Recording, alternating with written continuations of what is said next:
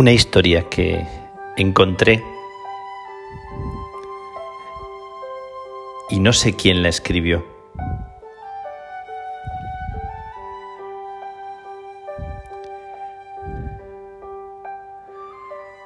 Juan y José, los dos gravemente enfermos,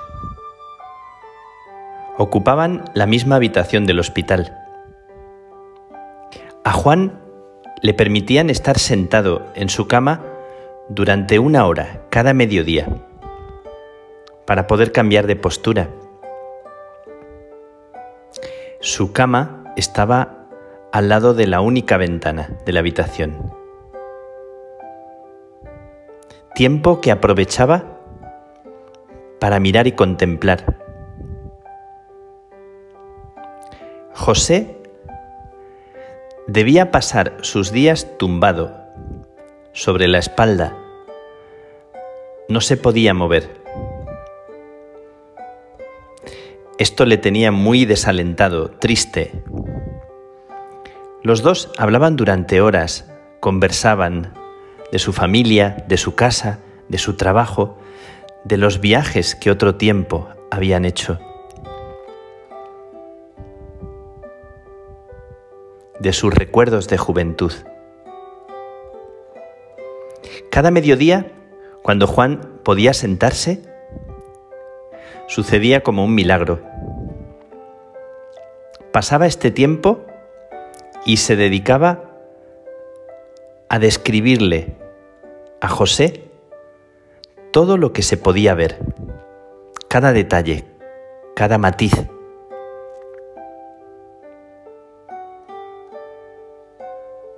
Cuéntame, por favor, le decía José, ¿qué hay más allá? ¿Qué pasa afuera? ¿Qué te llama la atención?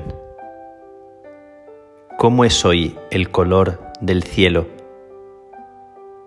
¿Qué imaginas en las nubes que pasan?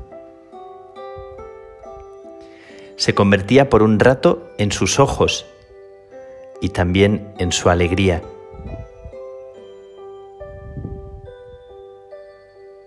José empezó a recobrar el ánimo y las ganas de salir del hospital. Su mundo se hacía paisaje y vida, imaginando.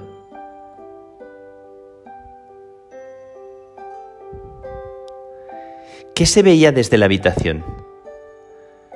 ¿Qué contaba Juan? Un parque que tenía un hermoso lago.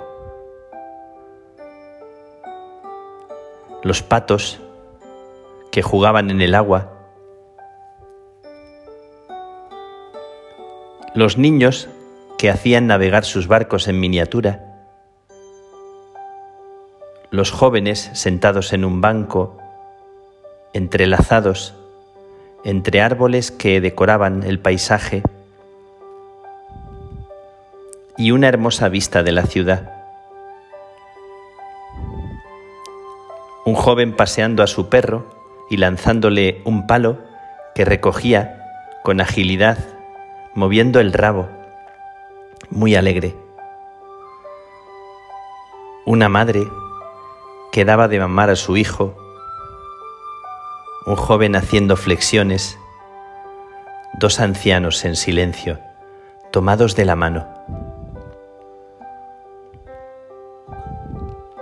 Mientras Juan describía, contaba, dibujaba con palabras lo que pasaba fuera, José cerraba los ojos, imaginaba la vida y lo que era más hermoso, le volvían las ganas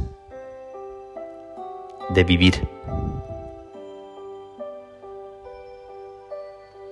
De vez en cuando también mirando por la ventana, algo que observaba le inspiraba a Juan un cuento. Y entonces narraba. Y no solo describía, narraba una historia. Los médicos estaban muy extrañados. ¿Cómo era que José había mejorado tanto desde que tenía aquel nuevo compañero. No sabían el secreto. Una mañana, la enfermera de día llegó, saludó a los dos, pero Juan no contestó. Descubrió que el cuerpo sin vida había quedado dormido se había apagado apaciblemente durante el sueño. Entristecida pidió ayuda para llevarse el cuerpo. Triste y desolado, José sintió la partida del amigo y pidió a la enfermera un consuelo, un favor. ¿Podría, si es tan amable, describirme algo del paisaje para consolarme en este momento. La enfermera se acercó a la ventana y todo lo que sus ojos vieron fue un muro, un muro de ladrillo. ¿Un muro? dijo José. No puede ser.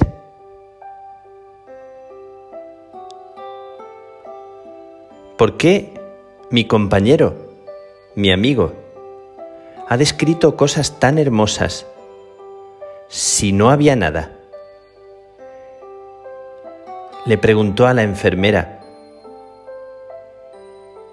¿Puede ser, dijo ella, que simplemente haya querido darle ánimos. Él era ciego, no podía ver.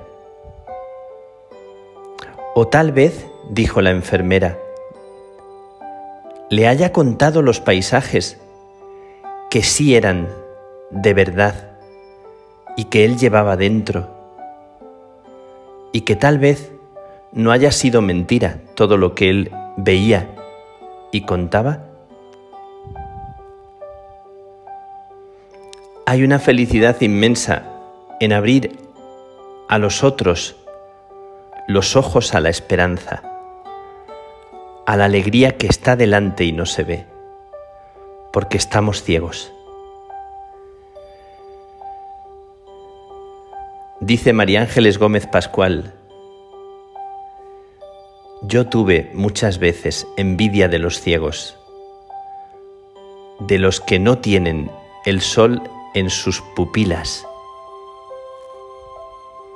Les he tenido envidia porque pueden contemplar maravillas de mundos interiores sin que les nuble el oropel de fuera, las riquezas de dentro.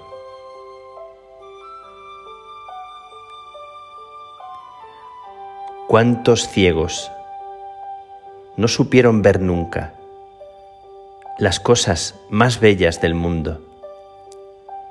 Dentro de nuestro ser hay otras tierras que muchos no exploraron, porque no saben entornar los ojos.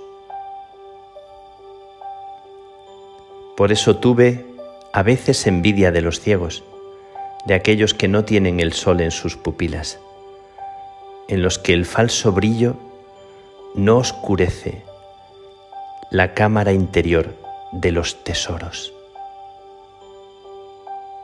que tú llevas dentro.